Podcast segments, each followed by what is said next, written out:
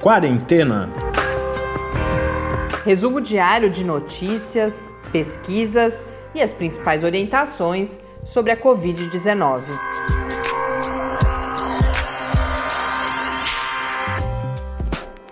Quarentena, dia 135.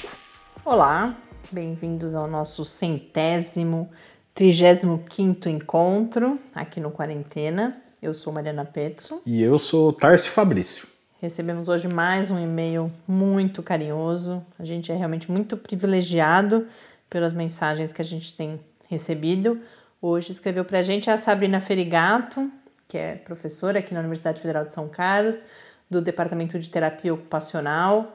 Somos parceiras, inclusive, é, e parceiras no InformaSUS. Sabrina também uhum. tem atuado no InformaSUS.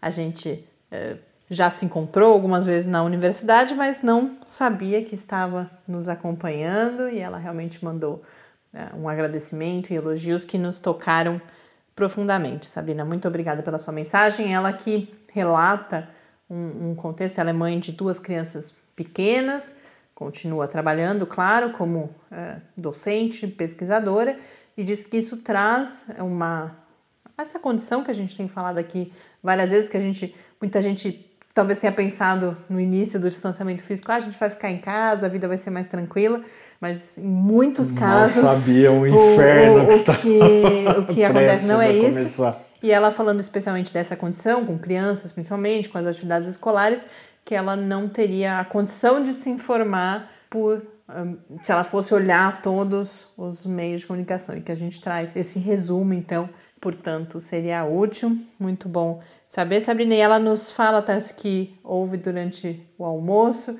a gente já pode combinar de, quando tudo isso passar, a gente almoçar aí presencialmente juntos um dia. Quero aproveitar para mandar um abraço também para Sabrina, claro, mas também para o Romeu e para Eliana e pedir desculpa. Eles já enviaram e-mails, uh, eles que são Romeu, um amigo e um ouvinte, Eliana, um ouvinte já de primeira hora do quarentena, que sempre escreve para a gente. Mandaram mensagem já há vários dias, eu estava esperando porque eu queria responder com mais cuidado, vieram sugestões de pauta, inclusive. Infelizmente, os dias andam bastante um complicados não consegui fazer isso, então só já avisá-los por aqui que a gente recebeu a mensagem, que as pautas, ambos nos deram sugestões de pauta muito interessantes e que infelizmente eu ainda não consegui preparar adequadamente para a gente abordar aqui no programa. E em breve respondo diretamente a vocês também. Vamos aos números. Antes dos números, já anunciar que hoje eu falo dos partos prematuros. Ontem na na escalada, no início do podcast, eu chamei, acabei não falando Esqueceu. sobre isso. Então a gente começa pelos prematuros, temos novidades sobre máscara, sobre vacina, sobre a questão da coagulação, que vira e mexe é um tema que aparece também. Então, esses são assuntos que nós sobre os quais nós falaremos já já, mas vamos aos números. No Brasil hoje estão registrados 2.480.888 casos de COVID-19, com um total de 88.470 mortes, um acréscimo nesta terça-feira de 852 mortes. Vamos desejar que seja um, um sinal de mudança de tendência, mas as informações dos últimos dias nos levam a crer que ainda estamos lidando com o atraso do final de semana. Vamos ver os números da quarta-feira amanhã. No mundo, segundo a Organização Mundial da Saúde, são 16 milhões 341 mil 920 casos no painel da John Hopkins, 16 milhões 540 mil 137 casos, com 655 mil e 300 mortes por Covid-19 em todo o mundo.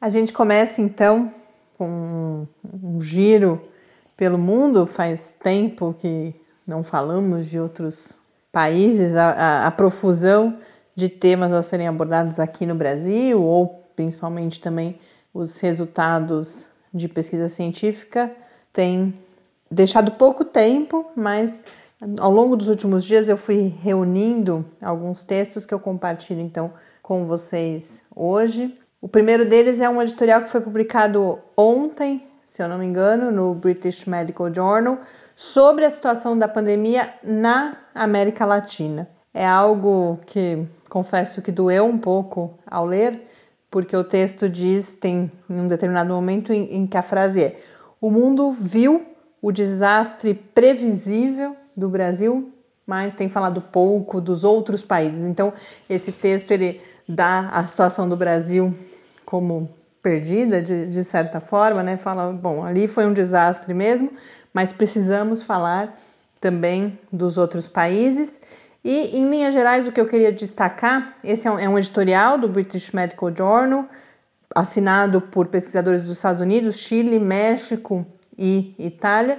E eu acho que o principal aspecto é que, além de apresentar as condições de alguns países, bastante brevemente, é verdade, então fala do Chile, do México, da América Central e região do Caribe, mas o que ele põe como característica comum a toda a região é que as respostas à Covid elas ficam ainda mais complicadas por alguns fatores. E que fatores seriam esses? A pobreza e as desigualdades, então, inclusive as diferenças no acesso a sistemas de saúde que são limitados, que não atendem às necessidades de toda a população, e aí as desigualdades vão dizer quem tem acesso, quem não tem, e portanto sobre quais populações o impacto da Covid-19 será maior. Então, primeiro, essa questão da pobreza, da desigualdade e dos sistemas de saúde que não atendem às necessidades de toda a população.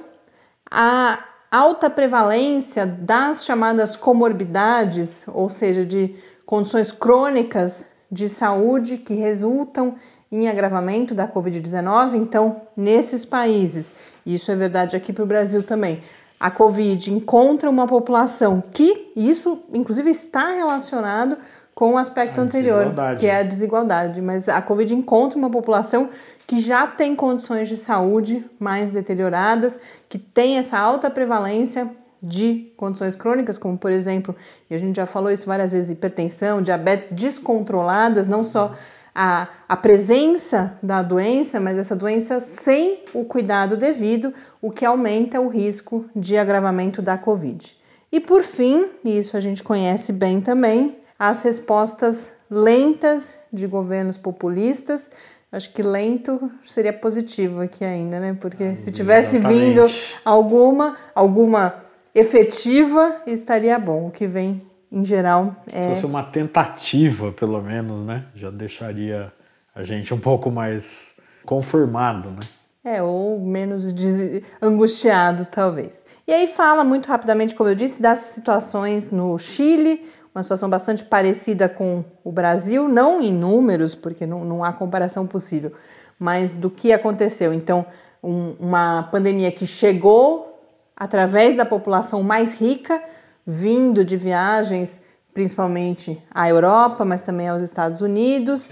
E há uma estratégia, mais uma, uma semelhança, uma estratégia bastante focada no número de leitos, então as medidas vão sendo adotadas de acordo com a disponibilidade ou não de leitos, mas esse investimento em novos leitos hospitalares sem acompanhamento de testagem, de isolamento.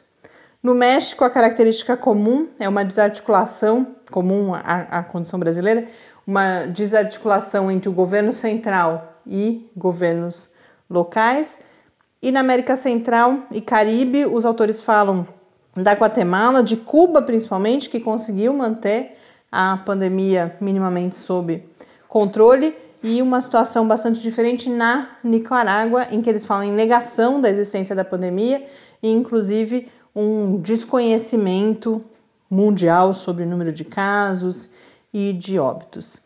E concluem colocando que nessa região, mais do que em quaisquer outras, é preciso equilibrar o controle da crise de saúde, da crise sanitária, com a questão econômica, no sentido do empobrecimento de uma população já em que justamente essas desigualdades já estão tão presentes. Então, falando inclusive da importância das políticas de compensação para que as medidas, por exemplo, de distanciamento, que tem todos os impactos que a gente sabe no emprego, na renda dessas parcelas, principalmente dessas parcelas mais pobres da população, que tudo isso precisa ser levado em conta no estabelecimento das políticas de enfrentamento da pandemia. Falamos também da Europa, em que uma matéria no Deutsche Welle fala, traz para a gente um receio com uma segunda onda nos países europeus, principalmente porque a Europa está nesse momento no período de férias, férias de verão. E com isso você tem, houve uma certa abertura, porque o momento já permitia, mas também para que se pudesse ter algum turismo, que é uma fonte de renda importante, mas isso tem levado, tem sido acompanhado por surtos em alguns países. E a situação preocupa muito, especialmente na Espanha, que já foi extremamente atingida no momento de pico da pandemia na Europa. A região da Catalunha começa a ter números crescentes de casos de Covid-19 e começa a haver, inclusive, medidas dos outros países do bloco de restrição de acesso a pessoas vindas da Espanha. Então, o Reino Unido declarou recentemente a necessidade de quarentena de 14 dias para quem vier dessa região espanhola. A Alemanha já está desaconselhando também que as pessoas viajem à Espanha e tudo isso gera a preocupação econômica, inclusive, por causa da perda dessa possibilidade de turismo que estava voltando a existir nessa região. E aí há diferentes estratégias de contenção. Então, a Alemanha, por exemplo, pretende implantar nos próximos dias o teste obrigatório para quem volta. Esse teste ele já é oferecido gratuitamente em alguns aeroportos como alternativa à necessidade de quarentena. Então, se você fizer o teste e tiver esse resultado negativo, você não precisa cumprir a quarentena. A Bélgica, que estava trabalhando com aquela estratégia, a Bélgica desde o começo trabalhou com isso, com as bolhas. Você podia ter contato no último momento com 15 pessoas. Agora reduziu essa bolha para 5 e já disse que se os números não melhorarem, adotará medidas de lockdown novamente. E a França também tem visto o número de casos crescer, são mil casos diários. É claro que quando a gente faz a comparação aqui, a gente está falando de mil mortes. Eu até tive que ler de novo para entender qual era a situação hoje. Mil mortes diárias aqui no Brasil, eles estão em mil casos, mas já é uma elevação. Então a França também adotou como estratégia os testes gratuitos para toda a população. Então a gente vê que é uma estratégia que consegue, pelo menos está com a gente vamos ver o que vai acontecer se essa segunda onda de fato se consolida e que tamanho ela vai ter mas é, é essa ideia de que é possível abrir se você tiver uma estratégia de testagem, de isolamento, de acompanhamento. Mas abrir, lembrando, todos esses países iniciaram a, os seus processos de reabertura quando a pandemia já estava numa etapa muito mais controlada do que aqui no Brasil. É, e, e, após um, um, tempo grande de lockdown mesmo, né? De, de, de, distanciamento levado a sério, de tudo fechado, do, das medidas restritivas mais radicais. Mas vamos aguardar para ver o que acontece. É o que há nesse momento é um temor e uma cautela bastante grande que talvez venha, inclusive, a evitar o crescimento dessa segunda onda. E por fim, uma situação que se torna cada dia mais preocupante, já faz mais de uma semana que eu venho eh, notando, identificando matérias sobre isso, e hoje eu trago a partir de uma notícia publicada no É o País, a informação sobre a situação da pandemia na África. Lembrando que havia uma previsão de uma grande tragédia no continente africano, devido, é claro, às condições eh, socioeconômicas e, consequentemente, de saúde, de, de, as desigualdades também presentes. O continente africano conseguiu, a maior parte dos países, em grande medida, conter essa pandemia e falou-se muito que isso, inclusive, porque é um continente já acostumado uhum. Aos surtos, né, e a outras epidemias, mas agora a gente vê uma aceleração dos casos, principalmente na África do Sul. Então, que, curiosamente, é o país mais rico ali no continente, né? Então, no, no continente como um todo, há dois meses, para a gente perceber do que, que a gente está falando, havia 100 mil casos no total, com uma média diária de 5 mil novos casos. E agora, dois meses depois, portanto, já são 850 mil, então passamos de 100 mil para 850 mil em dois meses, com uma média de 20 mil casos diários, novos casos diários. Só lembrando, no Brasil, nos últimos dias eu não prestei atenção, mas a gente vinha com de 30 a 40 mil né, novos casos diários. Então, cerca de metade dos novos casos diários que a gente tem aqui no Brasil.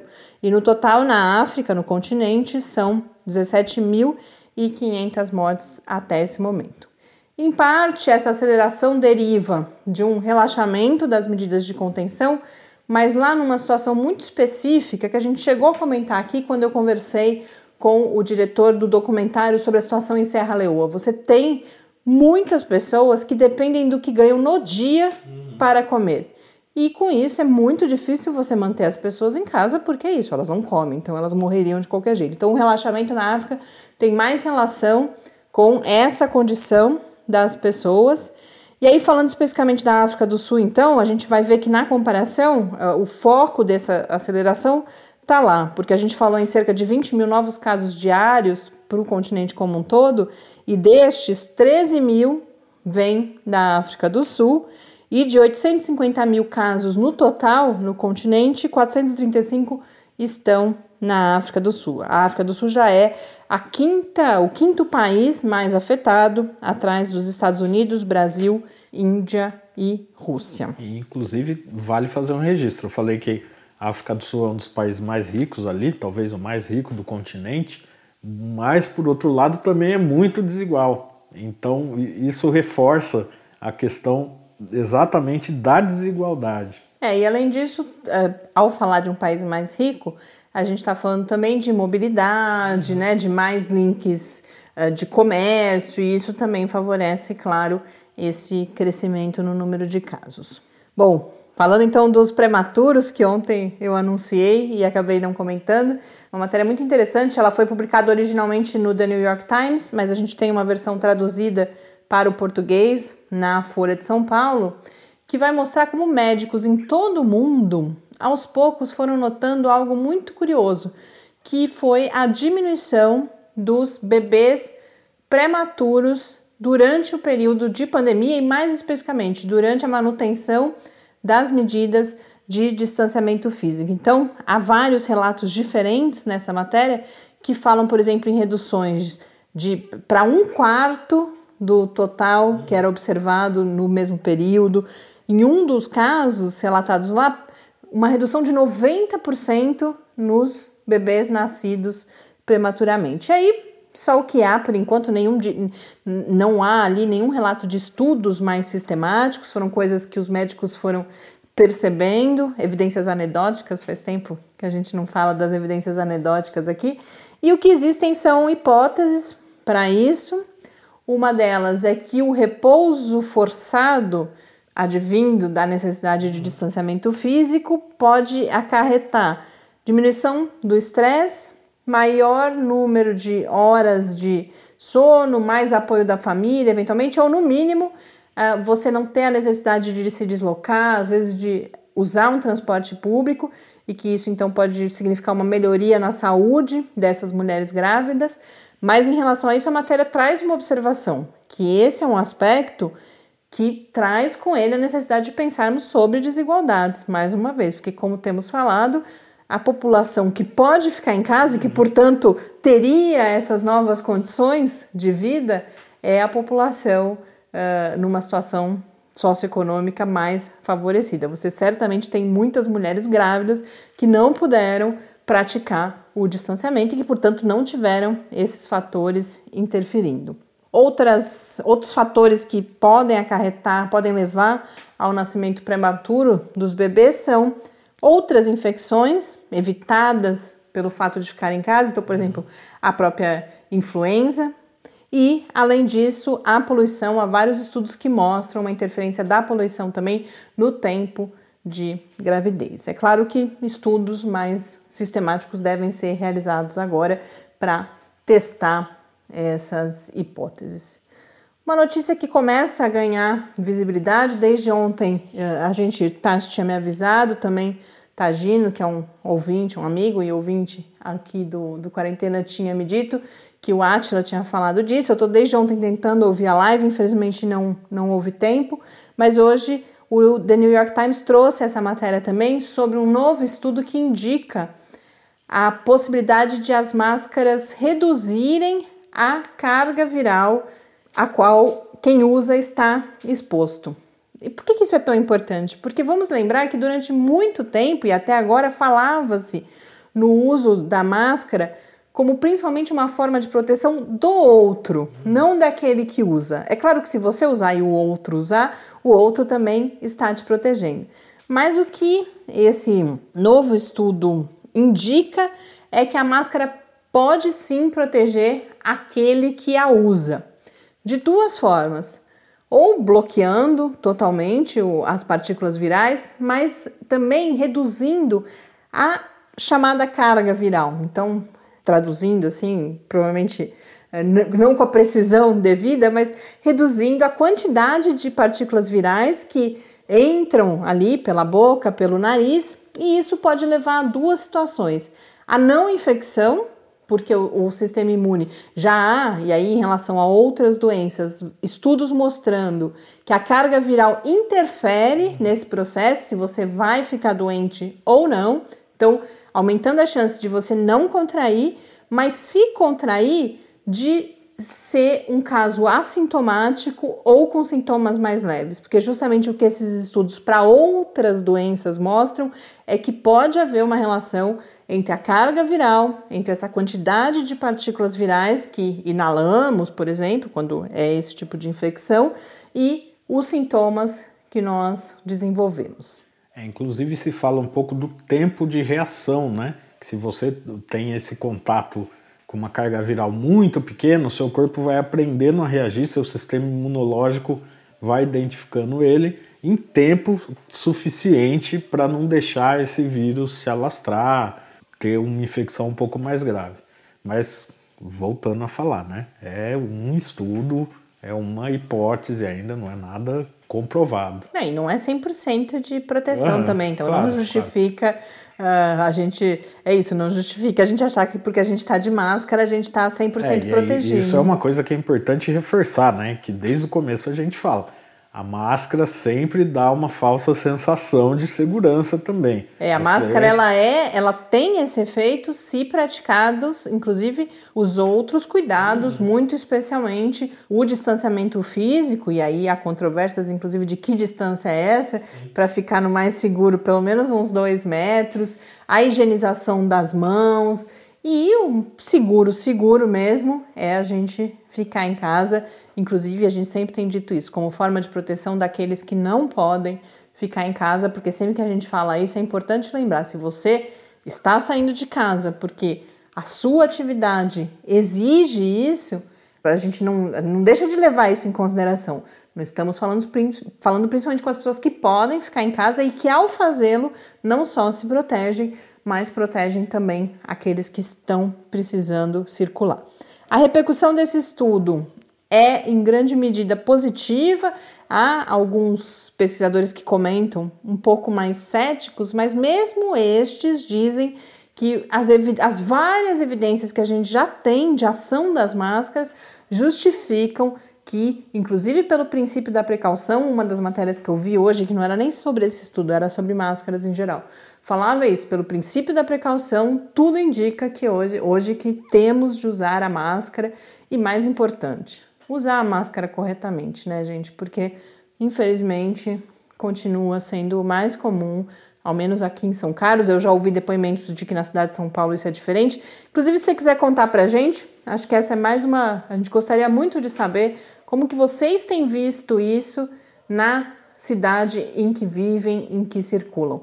Porque aqui em São Carlos o mais comum ainda é ver o uso incorreto. O, mais, o que eu mais vejo é a máscara no pescoço, sem dúvida nenhuma, mas também as pessoas tocando a máscara, as pessoas tirando e pondo a máscara, e tudo isso a gente sabe que tem um risco de contaminação que é alto. Então, escrevam para a gente também sobre isso no podcast quarentena@gmail.com ou conversem com a gente no Twitter em QuarentenaCast. Lembrando que eu vou, daqui a pouco eu vou escolher o tema da minha conversa com o professor Bernardino na quinta-feira. Até agora ninguém Sugeriu mandou nada, pra né? gente. Então, tô achando que não, não há dúvidas. Eu ainda não sei também, mas eu vou, certamente eu descobrirei um tema interessante. Mas se você tiver aí com um tema em mente, uma dúvida grande, uma preocupação, também escreva para a gente que ainda está em tempo para a conversa dessa semana com o professor Bernardino. Falar agora de uma pesquisa aqui, realizada aqui no Brasil, com a coagulação. Faz tempo que a gente não falava sobre isso, desde o início da pandemia e durante um tempo cresceram os estudos sobre isso, mostrando que distúrbios na, na coagulação estão envolvidos com o agravamento. A gente também tem todos os testes clínicos sendo realizados com anticoagulantes como forma de tratamento das pessoas internadas com Covid-19. E agora um novo estudo realizado aqui na Universidade de São Paulo de Ribeirão Preto, na Faculdade de Medicina de Ribeirão Preto, de onde tem saído vários estudos importantes nesse contexto da Covid-19. Esse estudo ainda está em preprint, foi publicado num desses repositórios em preprint. Os pesquisadores eles registraram a formação de coágulos em pequenos vasos embaixo da língua. Então, primeiro, por que embaixo da língua? Porque o mecanismo que eles usaram, que foi um microscópio com uma câmera e uma iluminação específica, permite essa identificação não invasiva, então é, é pelo local. E o que foi mais importante, já se tinha identificado aqui no Brasil também essa formação dos chamados trombos, esse distúrbio de coagulação. Mas havia uma dúvida, ou ainda não havia evidência para a gente entender, se isso, por exemplo, não era uma consequência do longo tempo de internação e, portanto, de imobilidade e outras condições ali nas UTIs. E dessa vez eles identificaram esses coágulos se formando já no primeiro dia do, do, do quadro ali, de, da doença. Então ficou claro que é o próprio, a própria doença que estava provocando isso. E isso é uma evidência que reforça a ideia ou a teoria de que distúrbios de coagulação derivados principalmente da resposta inflamatória descontrolada, que a gente também sabe que é uma característica da COVID-19, que esses distúrbios de coagulação estariam por trás das formas mais severas da doença, inclusive da insuficiência respiratória e outras características aí, outros danos ao pulmão. Esse mesmo grupo estuda o uso de anticoagulantes também, então a gente segue acompanhando, podemos tentar conversar com eles, inclusive, para trazer mais informações. Eu acho que eu vou falar de vacinas agora. Tinha um debate também sobre a ciência em tempos de pandemia, mas esse é um debate que a gente não é urgente, a gente pode fazer em outro momento. Acho que eu já estou me alongando, então fazer duas últimas, trazer aqui duas, dois últimos informações e comentários relacionados às vacinas. Ontem a Moderna, para quem não se lembra, é aquela vacina produzida nos Estados Unidos ou aquela candidata à vacina sendo produzida nos Estados Unidos, iniciou a sua fase 3 de testes. É a primeira vacina derivada de pesquisa realizada nos Estados Unidos, que entra em fase 3, e com isso nós temos quatro candidatas nesse momento em fase 3, que é a última fase de testes, a fase que olha para a eficácia dessas vacinas. As fases anteriores estão muito mais relacionadas à segurança e alguns primeiros indícios de que há uma resposta imune, mas se essa resposta é suficiente e protege de fato, é algo que a gente testa na fase 3. Nesse momento, nós temos então duas vocês conhecem bem, a vacina de Oxford e a vacina da a chinesa da Sinovac, que a gente tem testes clínicos sendo realizados aqui no Brasil. Além dessas duas, duas outras vacinas chinesas e agora então a vacina da Moderna também, cujos testes serão realizados nos Estados Unidos, por enquanto só tem só há notícias de realização desses testes no, nos Estados Unidos com 30 mil pessoas voluntárias. Moderna que recebeu um, milhão, um bilhão de dólares do governo dos Estados Unidos para a realização desses estudos. E para concluir, um texto da Stat que eu trago aqui, porque eu falei sobre isso outro dia e acho muito importante sempre a gente trazer diferentes pontos de vista. Não sei se vocês se lembram, eu não lembro em que lugar tinha sido publicado, mas nós falamos, havia uma crítica à forma como na semana passada foram divulgados as publicações dos resultados de estudos de fase 1 e 2 das diferentes vacinas que alardeavam os resultados positivos em parte, inclusive tirando eles de contexto, porque como a gente tem as notícias de fase 3 e começou, a gente começou a ter manchetes falando: "Ah, vacina tal traz resultados positivos". Parecia que esses resultados já eram os resultados de fase 3, as coisas se misturaram um pouco. Mas mais do que isso, esse texto que eu trouxe aqui na semana passada falava bastante dos efeitos colaterais, que estaria se falando pouco dos efeitos colaterais, e a preocupação não é, e aí nesse sentido esse texto da Stat vem reforçar isso. Não que isso seja um alerta ou um empecilho. Até há alguma preocupação, por exemplo, que em uma população mais idosa esses efeitos colaterais sejam mais importantes, já que os grupos que testam as vacinas, em geral, os primeiros grupos são grupos mais jovens, justamente porque você não quer que a vacina, se ela tiver algum efeito, você, se você tiver um indivíduo saudável, é mais seguro do que se você testar isso ou numa pessoa idosa ou numa pessoa que já tenha alguma doença. Mas mais importante do que esse receio, o medo é que se a gente não falar agora da existência desses efeitos colaterais, lá na frente a gente pode reforçar o movimento anti-vacinação ou o medo das pessoas em tomarem a vacina. Importante dizer então que são efeitos colaterais importantes, mas não graves. A gente está falando de dor de cabeça, de alguma dor no braço, no, no próprio local da aplicação, calafrios, fadiga, febre em alguns casos. Mas nada que, que vá permanecer, que vai oferecer um risco à pessoa. Talvez ofereça um, dois dias ali de desconforto. Agora, se a gente não fala sobre isso, a gente justamente pode fazer com que as pessoas lá na frente se choquem com os primeiros relatos desses efeitos colaterais e não queiram tomar a vacina. E lembrando que no caso da Covid, qualquer caso de vacina, mas da Covid muito especialmente, não adianta só eu tomar. Não adianta eu falar, eu, por exemplo, eu não tenho dúvida, inclusive com o nível de informação que eu tenho hoje em dia, que com muito mais efeito colateral do que isso, eu tomaria a vacina de qualquer forma, porque eu quero me proteger. Mas não adianta só eu me proteger. Se pelo menos Aí essa porcentagem ainda também é algo que, que está em aberto, mas digamos que 60% da população. Você tem até já para a fase inicial, fala-se, não estou falando de imunidade de rebanho, tá? Não confundam. É que para as vacinas, eh, infelizmente, as porcentagens são parecidas. Também se fala em uma primeira fase em que você vacinando 20% da população, você já diminuiria bastante o ritmo de contaminação. E se a gente não atingir essas porcentagens, não adianta eu estar vacinada, porque o vírus vai, quer dizer, para mim até adianta, mas o vírus vai continuar circulando, as pessoas vão continuar se infectando, a gente vai continuar tendo as mortes, vai continuar tendo os impactos econômicos. Então, esse texto mais uma vez vem falar disso. Ele fala, não é um alerta, não é um caso para um alerta, mas é um caso para educação. A gente contar para as pessoas e outra informação importante que aparentemente, pelo menos todas as que foram chegaram a um determinado a uma determinada etapa de testes até agora são o que eles chamam de reatogênicas, elas geram essa reação. Então, se é assim, é importante a gente já começar a contar para as pessoas por que, que elas, inclusive, geram essa reação, que isso é seguro, não significa que, que nem com a gripe, né? Que a gente fala, ah, fiquei gripado.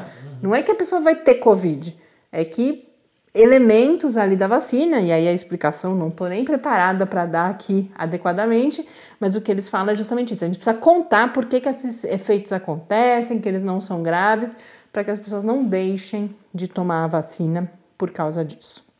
Com isso, eu encerro mais um episódio aqui no Quarentena. Um bom descanso, bom dia, quem nos acompanhar amanhã cedo e até o próximo episódio. Até amanhã. Fique em casa.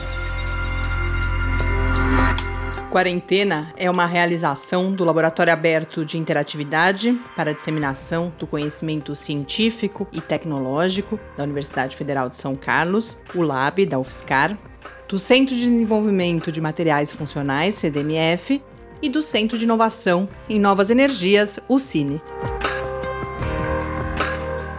Pauta, produção e apresentação Mariana Pezzo e Tárcio Fabrício. Arte e design de Henrique Mateus. Desenvolvimento web Eduardo Martins. Edição de áudio Lucas Stefanuto. Apoio Fundação de Amparo à Pesquisa do Estado de São Paulo.